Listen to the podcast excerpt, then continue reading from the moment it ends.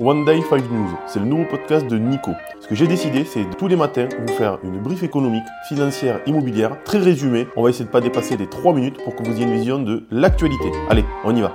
Bienvenue à ces actualités du lundi 14 août 2023. Bon, pour ceux qui ont pris le pont, je vous souhaite un bon pont, de bonnes vacances. Thales Alenia Space manque le plus gros contrat de son parcours. Thales Alenia Space, TAS, a perdu le contrat le plus important de son histoire. L'opérateur canadien Telesat a décidé de choisir un autre maître d'œuvre pour sa future constellation de satellites Lightspeed, écartant ainsi le groupe franco-italien. TAS, qui est une collaboration entre Thales et Leonardo, avait précédemment surpassé des concurrents comme Maxar et Airbus Defence and Space en 2021, remportant un contrat de 3 milliards de dollars pour la conception de 298 satellites. Le lancement mondial était initialement prévu pour 2024. L'ex-gouverneur de la Banque du Liban critiqué pour son pouvoir illimité selon un rapport. Un rapport récent pointe du doigt l'ex-gouverneur de la Banque du Liban, Riyad Salamé, pour avoir exercé un pouvoir sans précédent et sans contrôle. Ce document, rédigé par le cabinet d'audit Alvarez Marshall, souligne des irrégularités dans la gestion de la Banque centrale. Salamé est accusé d'avoir outrepassé ses prérogatives, notamment en matière de financement de l'État. Ces actions contribuent à la crise financière que traverse actuellement le Liban. Le rapport appelle à une révision des pouvoirs de la Banque du Liban pour éviter de futures dérives.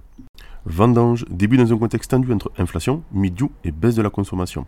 Les vendanges de cette année commencent dans un climat particulièrement complexe. La consommation de vin est en baisse tandis que l'inflation pèse sur les coûts. De plus, le milieu, une maladie fongique, a sévèrement affecté les vignobles, réduisant la production.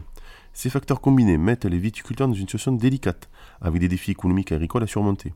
Les experts prévoient une récolte plus faible, ce qui pourrait influencer les prix du vin à la hausse. Les producteurs espèrent néanmoins une qualité exceptionnelle pour compenser. Lozère, leader incontesté du livret A. La Lozère se distingue comme le département champion du livret A en France. Les habitants de cette région montagneuse et peu peuplée montrent une préférence marquée pour cette forme d'épargne réglementée. Le montant moyen détenu sur un livret A en Lozère est nettement supérieur à la moyenne nationale. Cette tendance s'explique en partie par la prudence financière des résidents et l'absence d'opportunités d'investissement alternatives dans le département.